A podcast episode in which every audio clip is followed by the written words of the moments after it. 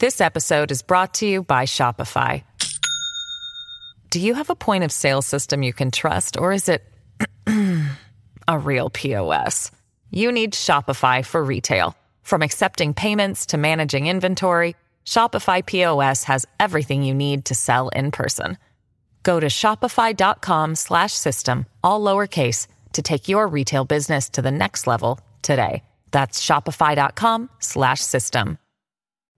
Una visión directa de la realidad política en los Estados Unidos, bajo la genialidad y estilo único de Dania Alexandrino. Reflexiona y analiza lo que los demás no quieren que sepas. Hablando de frente. Comenzamos. Hola, ¿qué tal amigos? Buenas noches, bienvenidos. Dani Alexandrino hablando de frente porque llegó la, la más temida por todos, la reina, la diva, la caballota, la que dice las cosas de frente y no le tiene miedo a nada ni a nadie. Y mucho menos tiene pelos en la lengua. Vamos a comenzar. Mire, en cualquier momento durante este programa, si usted quiere comentar sobre cualquiera de los, de los temas que estamos discutiendo, puede hacerlo llamando al 305-482-6588. Pero vamos a comenzar este programa hablando sobre la visita del titán, como le dice Jimmy Nieves, a Ohio. Sí, señores, porque mientras el presidente en nombre solamente Joe Biden andaba haciéndole cucas mona allá a Zelensky en Ucrania, el presidente número 45, Donald J. Trump, estaba donde los estadounidenses estaban en necesidad. Y eso es en East Palestine, Ohio. Escuchemos. Uh, we have told you loud and clear you are not forgotten. You are not forgotten. We stand with you, we pray for you, and we will stay with you in your fight to help answer and the accountability that you deserve. We'll have that accountability. It'll all be out there very clearly.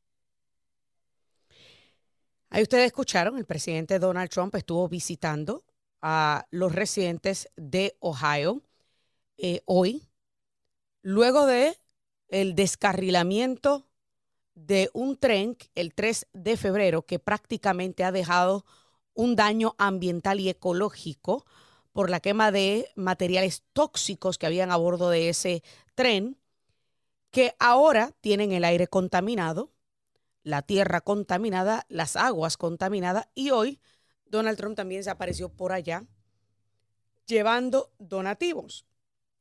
Visitó el pueblito que en el 2020 prácticamente el 70% le dio su voto a Donald Trump. Ahora bien, yo sé que hay muchos que están pensando, ah, Donald Trump aprovechándose de una tragedia para capitalizar políticamente. Y de pronto, sí, usted tiene razón, pero es el único, el primero. No, señores, no es el único ni el primero que utiliza una tragedia para capitalizar políticamente. Yo le puedo hacer una larga lista de políticos demócratas que utilizan tragedias para capitalizar políticamente. De hecho, fue precisamente Rahm Emanuel, el exalcalde de Chicago, que en algún momento dijo, never let a good crisis go to waste. Palabras que están en récord y en vídeo.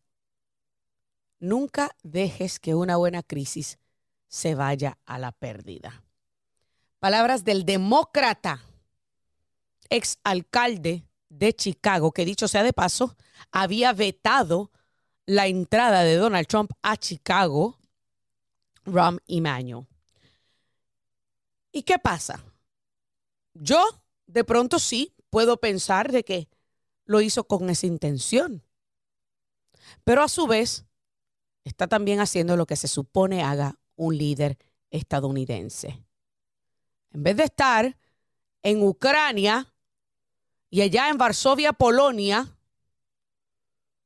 lamiéndole el ojo a los europeos tenía que haber estado acá en suelo estadounidense, al menos dándole un poco de consuelo a los residentes de East Palestine, Ohio, que desde el descarrilamiento del tren el pasado 3 de febrero han protestado porque ningún líder de Washington lo ha visitado, con la excepción de quizás los congresistas de esa región, en su mayoría republicanos, por, seguro, de seguro, incluyendo Lance Vance. ¿Y qué pasa? Yo sé que Vance es el apellido, no eh, estoy confundiendo el Lance, el Lance es el otro, Gooden, pero eh, Vance es el apellido que es un nuevo congresista. Estuvo allí, estuvo incluso revolviendo el agua de los ríos que salía contaminada. ¿Y cuál es la importancia de esta visita de Trump? Bien sencilla.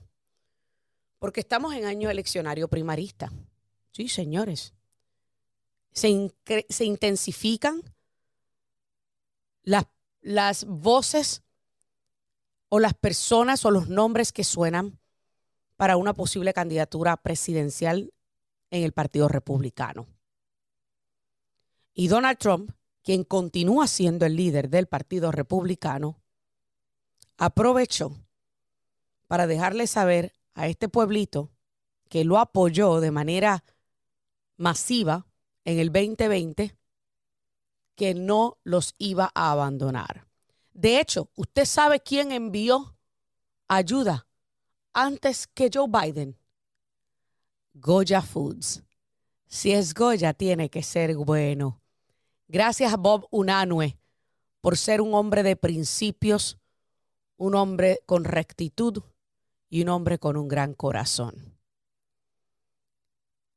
Hiciste algo que ni el presidente de los Estados Unidos ha hecho. Que dicho sea de paso, se aprobó la ayuda de FEMA luego de que Donald Trump anunciara que estaría visitando East Palestine. Y yo sé lo que van a decir mucho. Ah, bueno, pero es que tú tienes que entender que tienen que asegurarse de que todo esté seguro para Joe Biden. ¿Seguro en qué aspecto? O sea, el de la EPA estuvo, creo que la semana pasada, una semana después del descarrilamiento. Pete Buttigieg ni siquiera ha estado, incluso se tomó días personales en vez de visitar East Palestine, Ohio y dar respuestas hacia el, eh, por el tema del descarrilamiento o por el hecho de que ni siquiera con todo el billete y los bombos y platillos que tiraron cuando aprobaron el proyecto de ley de infraestructura, ni siquiera para aunque sea dar un caretazo se ha aparecido Pete Buttigieg por allá. Y ahí estuvo Donald Trump en East Palestine, un pequeño pueblo en la frontera con Pensilvania, que continúa a estas alturas lidiando con todos los estragos causados por ese descarrilamiento del tren. Y de hecho, el gobierno federal, en su gran parte, ha sido lento a la hora de la respuesta federal. Que muchas veces eso sucede. Pero yo le garantizo a ustedes que si el presidente hubiese sido Donald J. Trump y no hubiese llegado a los tres días del descarrilamiento del tren, ardía Troya. Pero como se trata de Joe Biden, todo el mundo se queda callado. Ucrania, señores, está en medio de una guerra. ¿Eso es seguro?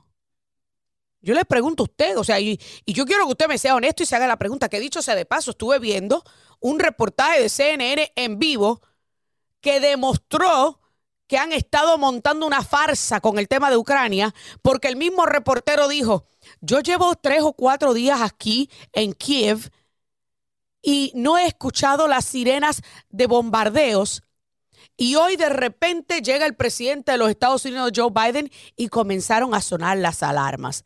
Y cuando usted ve a Joe Biden saludando a Zelensky, se escuchan las sirenas en el fondo. ¿Qué clase de teatrito montaron? O sea, que él pudo ir a montar un teatro, un espectáculo en una zona de guerra, pero no pudo ir a visitar a sus constituyentes, a sus ciudadanos americanos que fueron afectados por una situación de una tragedia fuera de su control, no por una guerra financiada por él, sino por una situación, una tragedia fuera del control de los residentes.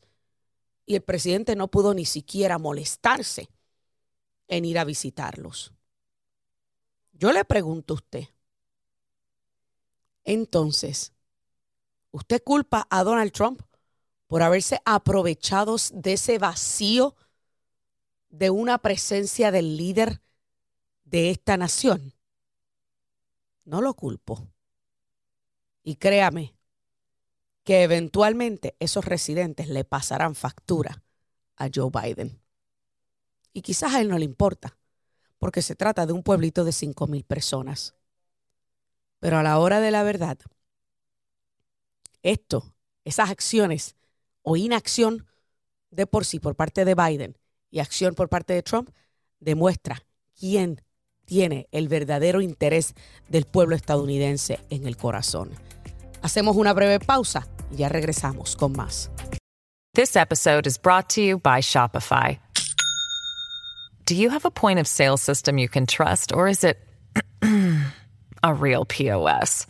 You need Shopify for retail. From accepting payments to managing inventory, Shopify POS has everything you need to sell in person. Go to shopify.com slash system, all lowercase, to take your retail business to the next level today. That's shopify.com slash system.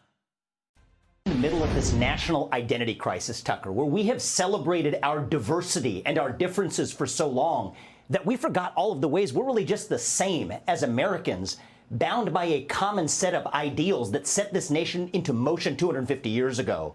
And that's why I'm proud to say tonight that I am running for United States president to revive those ideals in this country, those basic rules of the road. Continuamos aquí, Dani Alexandrino, hablando de frente. Y ahí ustedes escucharon al audio de eh, Vivek o Vivek Ramaswamy. Ay, mire, no me pregunte cómo es que se pronuncia ese nombre, porque usted sabe que yo soy malísima a pronunciar esos nombres. Pero, y, lo gracioso del caso es que a mí me, me masacraron mi apellido toda la vida. Así que no voy a intentar. Pero Vivek es el autor de Woke Inc. Eh, y anoche en el programa de Tucker Carlson anunció su aspiración presidencial por el Partido Republicano. Un capitalista asiduo que defiende el capitalismo. Vamos entonces a hablar con nuestro amigo Nelson Albino, comentarista político, sobre quién es Vivek Ramaswamy, el empresario anti-woke que anunció su candidatura presidencial anoche. Nelson, buenas noches, bienvenido. Buenas noches, Daniel. Buenas noches a toda la audiencia americana. Vamos entonces a hablar sobre Vivek.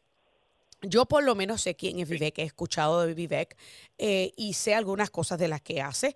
Y, es un joven inteligente, eh, con una carrera increíble y que dice muchas cosas con, muy, con sentido común. O sea, estamos hablando de, un hombre, eh, no estoy seguro si es este del, de, de dónde, de qué país es oriundo, pero es, no es blanco, o sea, para empezar, no es blanco y te pregunto, aunque muchos sabemos que es una candidatura que, pues, que quizás llegue a nada, ¿cómo tú ves este anuncio? Bueno, este, pues e, es bien interesante, es bien interesante. Eh, él, es de origen de la India, sus padres son eh, de origen de la India. Eh, es un individuo que tiene bastante la experiencia en el campo de los corporativos, él es un eh, es un él estuvo como inversionista, trabajó como inversionista, socio inversionista en varias firmas. Una de ellas fue ¿verdad? la Roivant Science, que es una compañía biofarmacéutica. Eh, tiene experiencia corporativa, pero no tiene experiencia gubernamental, aunque eso no es ningún problema porque Donald Trump obviamente no, nunca ha trabajado en el gobierno, nunca trabajó en el gobierno, no la tuvo y, su presidencia ha sido la mejor de los últimos 50 años, así que eso es lo, lo de menos. Lo de menos. Este, pero no sé, Dania, yo sigo creyendo que, aunque creo en la democracia participativa y creo en que todos tienen derecho aspirar, yo creo que el momento crítico en el que está el país necesita una persona que tenga lo mejor de los dos mundos, que tenga experiencia, eh, esa experiencia corporativa que tiene este hombre, pero que también tenga la experiencia gubernamental y de quien cumple con esos requisitos Donald Trump. Así que. Claro, y, este, y, en eso podemos estar de acuerdo, Nelson. Pero yo soy de las que cree, o sea, al igual que tú dijiste, eh, mencionaste la democracia participativa, yo soy de las que cree que mientras más ideas tengamos en, en la tarima de debate, mientras más caras veamos eh, en esa tarima eh, primarista, yo creo que, que mejor pueden formular sus ideas y sus votaciones los ciudadanos americanos. Yo puedo estar completamente de acuerdo que sigo pensando que el hombre para sacar este país del atolladero en el que lo ha metido el Partido Demócrata y Joe Biden sigue siendo Donald Trump. Pero no, se, no es bueno escuchar de otros porque Donald Trump va a necesitar un compañero de papeleta y quien quita y en la misma tarima haya, un, haya uno. Bueno, claro, sí, no, definitivamente eh, la, la, diversidad es importante. Este, eh, las caras nuevas también son importantes. La realidad es que aunque aunque la base del Partido Republicano está en apoyo a Donald Trump, eh, la gente también siempre va a querer caras nuevas y Donald Trump también solamente sería presidente por un cuatrenio, o sea que ya en el 2028 eh, eh, por obligación, no es porque ya no sería por, por, por, por decisión del pueblo, es porque por obligación el Partido Republicano tiene que coger una cara nueva, porque el presidente Trump no puede postularse de nuevo en caso de prevalecer ahora en el año próximo. Y sí, es, Sería una interesante selección como compañero de papeleta, pero yo pienso, honestamente, Dani, y te digo mi opinión, es un individuo que yo todavía no conozco mucho. Claro. Para yo darte una opinión más, más, certera sobre él, tendría que tendría que abundar un poquito más. Claro. De su origen y, de su, y de su experiencia. Bueno, entonces hablemos entonces de Nikki Haley, que la anunció la semana pasada. Nikki Haley, en mi opinión, tampoco tiene grandes probabilidades de ser la nominada. O sea, si Nikki Haley no, tiene, que es un poco más reconocida que Vivek, obvio, todos sabemos que Vivek no tiene posibilidad alguna. Pero Nikki Haley fue embajadora de las Naciones Unidas eh, por los Estados Unidos. Eh, Nikki Haley fue gobernadora de Carolina del Norte. Nikki Haley también fue legisladora en su estado. O sea que tiene muchísima más experiencia gubernamental que lo que tiene Vivek. Pero ¿cuál es la diferencia entre una candidatura de Nikki Haley, una candidatura de Vivek y candidaturas que todavía no se han anunciado, pero que se están mencionando como un Mike Pence, un Mike Pompeo o posiblemente un Ron DeSantis? Bueno, si me preguntas entre Nikki Haley y, el empresario Vivek, prefiero a Vivek. Yo soy bien honesto. Ok, ¿y por qué? Bien honesto me diría, porque, porque Vivek, aunque es una figura desconocida que ahora por su anuncio es que el pueblo lo está empezando a conocer, la realidad es que, por ejemplo, Vivek está dentro de la política porque él se sintió inspirado por Trump. Eso habla muy bien ya al inicio.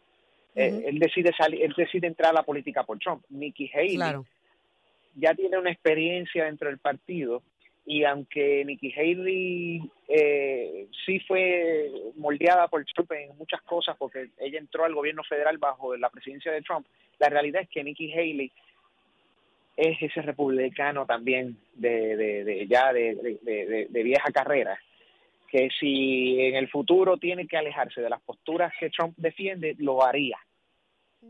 Porque ya ella ha estado en la política desde antes que Trump, eh, la figura de Trump surgió, este movimiento MAGA tomara el Partido Republicano. Vivek es un hijo del movimiento MAGA. Ok. Y, de hecho, Nikki Haley en, otras ocasiones ha criticado a Trump eh, y públicamente eh, cuando anunció su candidatura, dijo que había necesidad de una nueva cepa de líderes en el Partido Republicano que no tuvieran más de 75 años, o sea que indirectamente le tiró a Trump. Y al también insinuar que debemos hacerle examen cognitivo a todos los candidatos mayores de 75 años, también indirectamente le está tirando a Trump. definitivamente, definitivamente, porque Trump cumple con esa con, ese, con esa regla de edad, ¿verdad? es un ataque indirecto que lo utilizaría en las primarias sin duda alguna, porque ahora mismo el oponente de Nikki Haley no es Joe Biden, el oponente de Nikki Haley es Donald Trump, porque ella no es la nominada. Claro. que todo ataque que ella lance ahora, que no sea dirigido al Partido Demócrata y a su líder, pues va a ser un jab a Donald Trump. Esa es la verdad. Claro. Como te dije, Vivek representa una nueva generación, el hombre lo que tiene son 37 años, eh, él representa una nueva generación, entra a la política por primera vez en, en la era post-Trump, lo cual habla también bien de él. Nikki Haley, antes de ser embajadora de los Estados Unidos ante la ONU, ya había sido gobernadora de Carolina del Sur. Eh, o sea, que ella eh, también fue parte de la de, Carolina del Sur, que Trump vino que Trump vino a, a drenar. Claro, entonces te pregunto, ¿estaremos viendo más personas parecidas a Vivek surgidas del movimiento MAGA que quizás quieran brincar en, en la carrera porque quizás escucharon el mensaje de Nikki Haley y piensan, bueno, estoy de acuerdo, necesitamos una nueva cepa de líderes republicanos. Es una posibilidad, es una posibilidad, puede suceder. Recuerda, Dani, también que muchas de estas personas que anuncian candidaturas presidenciales saben que no van a prevalecer. Ellos lo hacen también buscando eh, posicionarse eh, con el partido y con y con eh, y con el mismísimo Trump, porque por ejemplo, digamos que digamos que, que Vivek pues, tiene un, un desempeño decente en las primarias. No gana, porque las va a ganar Trump. Yo en mi opinión pienso que Trump va a ganar las primarias. Claro. DeSantis puede dar un, puede dar una sorpresa, pero Trump tiene la base muy, muy, muy, muy, muy leal. Este, Vivet puede ser un miembro del gabinete de, Donald Trump en el, en el próximo cuatrenio. Claro. puede incluso eh, posicionarse para una candidatura en, en el Congreso en el futuro. Ah, hay que ver qué va a pasar porque reconocimiento. Claro, claro. Y, y, yo creo que eso es posiblemente, o sea, yo, yo entiendo que quizás Vivek reconoce que el camino para él es cuesta arriba, pero de pronto, como tú bien acabas de decir, le puede servir como trampolín para mayor reconocimiento a nivel nacional y posicionarse para o compañero de papeleta de Trump o que yo dudo que eso pueda ser así porque pues obviamente no es tan reconocido, este, pero si no para otra posición más adelante. Te agradezco Nelson Albino por tu opinión al respecto. Amigos, ustedes no se muevan que falta más. Aquí Dani Alexandrino hablando de frente. Amigos, continuamos aquí, Dani Alexandrino hablando de frente a través de Radio Libre 790 AM y Americano Media. Bueno, todo parece viento en popa en el estado de la Florida para un proyecto de ley que busca eliminar las licencias de portación de armas. ¿Qué significa eso? No, no, no celebren todavía progressives, no celebren, que eso no significa que es que ya yo no voy a poder tener mis armas de fuego. Al contrario, este proyecto de ley busca, escuche bien, permitir que todo ciudadano residente de la Florida tenga lo que se llama el constitutional carry, o sea, un proyecto de ley para porte de armas sin permiso. Para abundar un poquito más acerca de qué significa este proyecto de ley, me acompaña José Cherrés, eh, quien es obviamente experto en este tema de armas y seguridad. José, buenas noches, bienvenido, ¿cómo estás? Buenas noches, muy bien, gracias por la invitación. Un placer tenerte en el programa nuevamente, hablando sobre este tema que obviamente eh, nos interesa y nos apasiona a muchos. ¿Qué significa este proyecto de ley, José? Este proyecto de ley significa de que todo floridiano va a poder hacer uso de la segunda enmienda sin tener ninguna licencia para portar el arma y poderse defender fuera de su hogar. ¿Qué quiere decir? Eh, normalmente aquí en la Florida un ciudadano puede comprar su arma de fuego, no necesita licencia, pero para poderla portar sí necesitas tener una licencia de la Florida. Eso es lo que ya va a dejar de, existir en la Florida. Entonces, para las personas que ya tenemos la licencia de exportación del estado de la Florida, ¿qué significa eso? Eso significa que ya no vas a tener que renovarla dentro de 6, 5 o el, tiempo que tengas que renovarla, ya no la tienes que renovar y eso quiere decir que ya puedes portar, seguir portando tu arma de fuego de la misma manera, escondida, hasta eh, que hasta la última palabra que digan cuando ya se apruebe, una vez que lo aprueben esta, esta nueva ley y digan, la va a ser porte oculto y expuesto. Pero eso todo depende de la última palabra en el Congreso. O sea que estamos hablando que este proyecto de ley únicamente se refiere a porte oculto, es decir, la licencia que nosotros tenemos que nos permite ocultar nuestra arma y llevarla a todos lugares donde querramos llevarla, con la excepción de aquellos lugares que dicen gun free zone, que son los hospitales, este, las escuelas, eh, los edificios gubernamentales. Pero de aprobarse este proyecto de ley, sigue habiendo esas restricciones de esos lugares gun free.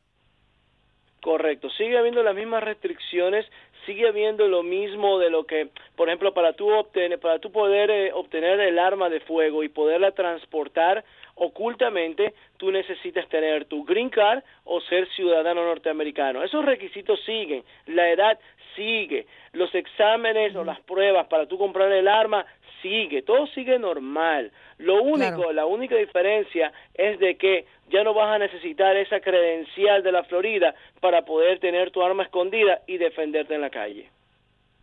Entonces, las personas que tenemos portación de arma, que de repente podemos utilizar nuestra portación para llevar nuestra arma a otros estados que tienen eh, portación, eh, hay quienes dicen que no debemos ni siquiera desechar nuestra licencia. ¿Por qué razón debemos sujetar esa licencia? Ok, hay estados recíprocos con la Florida donde el estado dice, hay estados donde te dice, tú puedes estar con tu arma oculta, transportarla y puedes tenerla oculta en nuestro estado siempre y cuando tengas tú la licencia. O sea, nosotros podemos ir a los otros estados donde cumplan la segunda enmienda sin ninguna licencia. Podemos aplicar la misma ley de la Florida en ese otro estado. Ah, o, por ejemplo, si tú vamos para un estado donde en ese estado tienes que tener una aportación oculta, nosotros debemos de sacar esa licencia de la Florida, que ya no es necesaria en la Florida, pero tenemos que sacarla para podernos transportar o ir al otro estado. Todo dependiendo de la persona, para qué va al otro estado. Por ejemplo, si yo tengo que trabajar en otro estado, algunos días allá y otros días acá, o mi trabajo es va y viene, va y viene de un estado a otro, yo sí voy a tener que mantener mi licencia de concealed weapon para poder ir al otro estado y poder tener mi porte oculto. Pero si en el otro estado que yo trabajo o que está mi familia no necesitan concealed weapon, yo puedo aplicar entonces la nueva ley de la Florida que no necesito el concealed weapon license, sino que tal y cual como dice la segunda enmienda, que puedo portar mi arma para protegerme. Y te pregunto, ¿cuántos otros estados tienen leyes similares a esta que se pretende aprobar en el estado de la Florida? Hay bastante, hay alrededor más o menos de unos 28 estados que oh, hacen lo mismo que la Florida. O sea que estamos hablando de que la mayoría de los estados en el país son estados que tienen constitutional carry, o sea, el porte de arma constitucional. Así es, y, te, y podrás entender que son los estados republicanos, los estados donde entienden y hay que seguir la constitución y, la, y las ordenanzas y las leyes de, de este país. Y esos son los estados donde uno puede defenderse. Sabes que donde no hay estas portaciones y donde no puedes portar armas ni hacer uso de la segunda enmienda, como para darte un pequeñísimo ejemplo, eh, California, en California los crímenes son a diestra y siniestra. Entonces nadie se puede defender, solo los malos tienen armas para hacer daño. Y te pregunto, por ejemplo, en el día de hoy vi un comentario de uno de los sobrevivientes de la escuela Marjorie Stoneham Douglas de Parkland, eh, que se ha convertido en activista antiarmas, David Hogg. Y eh, obvio, eh, estaba hablando precisamente sobre esta, este proyecto de ley.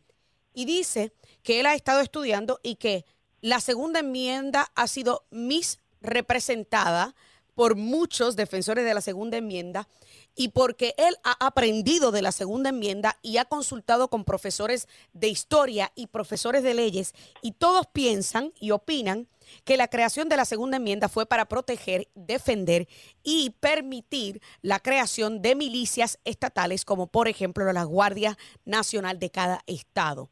Eso provocó en ese comentario que puso en Twitter una retragida de reacción de todo el mundo llamándole obviamente cada cantidad de, sandeces, incluyendo de que era un, analfabeto.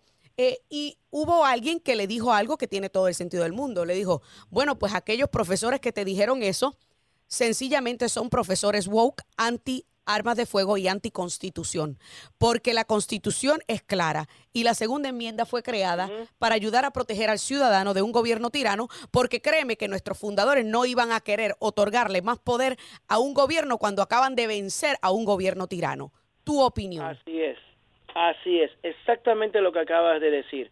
Y este es el mismo reflejo que está pasando en muchos países latinos, donde los gobiernos son unos tiranos, donde los gobiernos quitan las iglesias, donde los gobiernos le quitan las armas a los ciudadanos. ¿Para qué? Para ellos poder hacer de las suyas. Entonces, ese es el reflejo de lo que pasó hace muchos años atrás. Por eso es que nuestros, nuestros patriotas de este país, los que defendieron este país de esa tiranía, dijeron no, tienen que tener armas los ciudadanos para que se puedan defender. Los norteamericanos tienen que defenderse de la tiranía de muchos políticos que por intereses personales, por izquierdas y por demás, querían hacer daño a su comunidad. Entonces, ¿tú crees que esto va a ser aprobado aquí en el estado de la Florida? 100%. Obvio, tenemos una... Ser aprobado tenemos una legislatura republicana. Eh, sin embargo, yo estaba viendo de que existe la posibilidad de que grupos activistas, como pues obviamente eh, grupos activistas que han surgido de, estos incidentes y estas, eh, masacres como Parkland, pueden retar esta ley a nivel federal. ¿Qué validez puede tener una retar esta ley estatal? ¿No estaría eso violando eh, la soberanía de los estados. Así es. Una vez a lo que decida el, el, estado de la Florida de tener esta nueva ley que es para la defensa, como el nuevo título que tiene, que es para la defensa el portar el arma sin esa licencia, creo que estos activistas estuvieran en contra del, del Estado, estuvieran en contra de ayudar a la seguridad del Estado.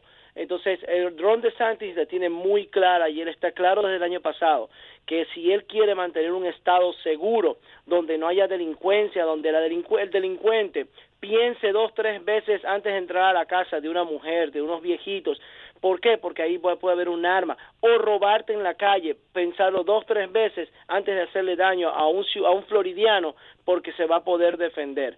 En cambio, en otros estados no pasa eso se ve la diferencia. Las, las estadísticas son, los números están ahí. Estados donde no tienen aportación de arma oculta o no les permiten portar a los ciudadanos armas, el crimen y las muertes son más, eh, son más altas. En cambio, en la Florida son más bajas. Hay que tener mejor seguridad, sí. Hay que tener una mejor eh, eh, guardias de seguridad en diferentes entidades públicas y privadas, por supuesto. Pero quitarle el arma a un ciudadano, a una señora para que se pueda defender, a una joven universitaria de 25, 26 años. Y ya se me acabó el tiempo. Y ya se me acabó el tiempo, José, y, yo creo que este tema vamos a tener que volver a tocarlo cuando finalmente entre en vigor o al menos el gobernador lo firme, eh, porque definitivamente es un tema que causa mucha controversia. Muchísimas gracias, José Cherrés, experto en armas y seguridad. Hacemos una breve pausa y ya regresamos con la recta final del programa. Amigos, continuamos aquí, Dani Alexandrino, hablando de frente. Estamos en la recta final de este programa y surge nuevamente, señores, el tema de Joe Biden y los negocios turbios de la familia Biden. Pues resulta que el comité, que lo que se llama el Oversight Committee, eh, el presidente de ese comité de la Cámara de Representantes, James Comer, dijo ayer martes que le pidió a un político serbio de nombre Vuk Jeremik que proveyera información sobre los negocios de la familia Biden con el CEFC, China Energy Company. ¡Ay, papá! pues resulta, resulta, usted sabe, que mire que hemos pasado de vamos a investigar el contenido de la computadora del nene de papi a vamos ahora a investigar a papi porque resulta que papi está más inmiscuido de lo que quiere aceptar. Pues señores, James Comer dice que muchos de sus puntos y las razones por las que ha pedido a Jeremy que coopere con la Cámara o con el comité eh, de vigilancia es porque ha encontrado más datos que señalan a un vínculo, un vínculo entre la familia Biden y el presidente del CEFC, Ye Yang quien le pagó, escuche bien, a Hunter Biden un millón de dólares por servicios legales en el 2017. Hunter también recibió un diamante enorme de parte de Ye, o G, whatever, no sé ni cómo se pronuncia, valorado en 80 mil dólares en febrero del 2017. Qué benevolente ese Yang Ming, ¿verdad que sí? Qué, hombre más bueno. Un, mire, un diamantito, casina, valorado en casina, en 80 mil toletitos. Pues mire, esto se desprende, obviamente, de, a raíz de la computadora del infierno, que obviamente demuestra que Hunter Ok, me están diciendo que ya me están llamando. Alguien que quiere comentar sobre este, sobre este, yo creo que sobre este tema. Anónimo, Anónimo, buenas noches. ¿Cómo estás? Bienvenido. ¿Qué, ¿Vas a comentar de la computadora al infierno? No, eh, bueno, sí, ya al final ya de comentario. Ah, pero yo eh, pues, conozco ese anónimo. primero, buenas noches. buenas eh, noches. Eh, me identifico con este nombre porque me estoy escondiendo de, del FBI, de la CIA, me estoy ah, escondiendo del departamento de, del departamento de justicia y del IRS. Eh, tú sabes. Está bien, anotado, anotado. conversación, el teléfono lo tengo que tirar para el lado para que no me anden buscando. No te rastreen, no te rastreen. Perfecto, anotado. Adelante. Primero, primero quiero hablar de todos estos candidatos nuevos que están saliendo ahora eh, para el 2024. Me parece genial, eh, sobre todo cuando son de empresarios, de gente jóvenes con, con ideas eh, frescas. Esto es muy bueno para el Partido Republicano. De acuerdo. Y, pero vamos a ser honestos, no vamos a una serie mundial sin el mejor lanzador. En el último juego, en el séptimo juego donde se decide quién es el campeón de la serie mundial, ponemos al mejor pitcher, al mejor lanzador. Eh, no vamos a una carrera de caballo con un caballo que tenga una pata media floja, no. Vamos con el mejor caballo, a la mejor pelea de perro, vamos con el mejor perro. ¿eh? Cuando vamos a enfrentar al diablo, no vamos con un, con, con un pastor, no, vamos con Jesucristo a la cabeza. Claro. Entonces, yo pienso que el caballo de batalla de nosotros los republicanos tiene que ser Donald Trump, porque es la persona con el carácter, con la integridad de enfrentarse a todos estos corruptos eh, que los conoce muy bien, les sabe todos sus secretos y sabe cómo hacerlo. Eh, hizo este país grande en sus cuatro años que tuvo, en sus primeros cuatro años, y yo creo que si alguien puede volver a hacerlo y volver a este a este país a la senda donde tiene que ir, eh, ese es Donald Donald, Donald J. Trump.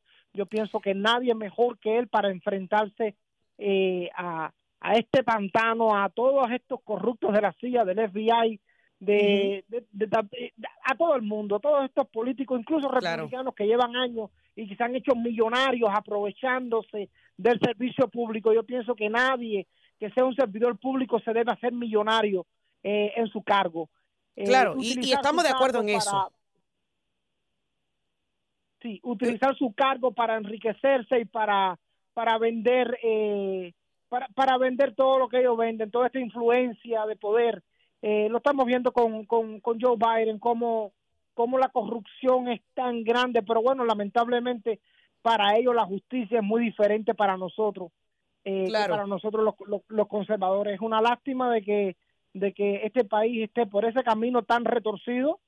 Eh, yo espero eh, que Donald Trump pueda imponerse, está demostrando su liderazgo en este momento. Me parece muy oportuno que aproveche cualquier circunstancia, cualquier situación para que aproveche las crisis, como dicen los demócratas. Que aproveche las crisis, como dicen los demócratas. Claro, eh, yo pienso que es ahí donde se nota el liderazgo, eh, el temple de un hombre, de un hombre como, como Donald J. Trump, que primero pone a su país, a sus ciudadanos en primer lugar. Eh, lamentablemente este presidente ha sido ausente de todas las crisis de todas las crisis por las que ha transitado este país eh, eh, arrojándole culpas a todo el mundo menos a él. Vemos al, secretario de a la secretaria que tenemos de, transportación vemos cómo ni siquiera se ha aparecido ahí. Realmente FEMA ahora porque Donald Trump fue es que está prestando un poquito de atención. Yo pienso que yo pienso que nosotros los americanos nos merecemos algo mejor que lo que tenemos en este momento. Y, y como siempre te digo, tenemos que ir con la carta ganadora, con el hombre, con el hombre que sabe cómo hacerlo. Ese es Donald Trump, en mi opinión. Y en eso, y en eso yo creo que estoy de acuerdo contigo, o sea, que fue lo que yo le dije a, Nelson, el comentarista que tuve hace un rato. O sea, yo estoy de acuerdo que el hombre que tiene los pantalones, las agallas y, la cabeza puesta en el lugar donde tiene que estar para sacarnos de este atolladero en donde nos metió Joe Biden y el Partido Demócrata, sin, sin duda alguna, se llama Donald Trump. Pero yo estoy de acuerdo, tal y como estuve de acuerdo con el debate que se llevó a cabo a principio de año por la, el liderato eh, y la portavocía de la Cámara de Representantes, a mí me parece que eso es bueno para la democracia, que es bueno que se intercambien ideas, que es bueno que se escuche lo que tienen y lo que piensan otros. Y a mí me parece fabuloso que no solamente salga Vivek, que no solamente salga Nikki Haley, que salgan todos los que quieran, porque es en esa en esa tarima de debate y discúlpame, te dejo terminar este lo, en el minuto y medio que me queda. Eh, eh, eh, es en esa tarima de debate donde los ciudadanos americanos podrán ver ese intercambio de ideas que ayudarán a mejorar el país. Estoy viendo algo también, Dania, que no me parece bien por el presidente, por el presidente, digo presidente porque ese título nunca se pierde.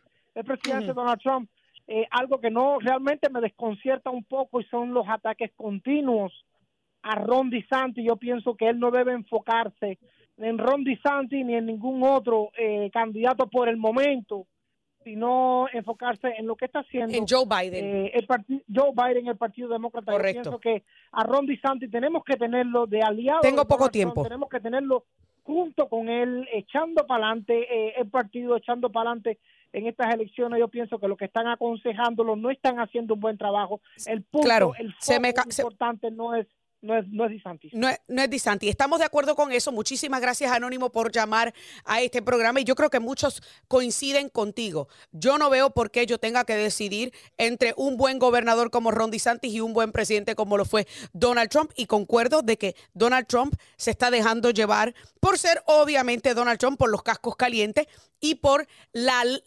la rivalidad que quiere crear la izquierda y la prensa propagandista. Tiene que enfocarse en Joe Biden y la Casa Blanca. Gracias a todos ustedes por, formar parte de esta conversación. Que Dios me los bendiga y hasta la próxima.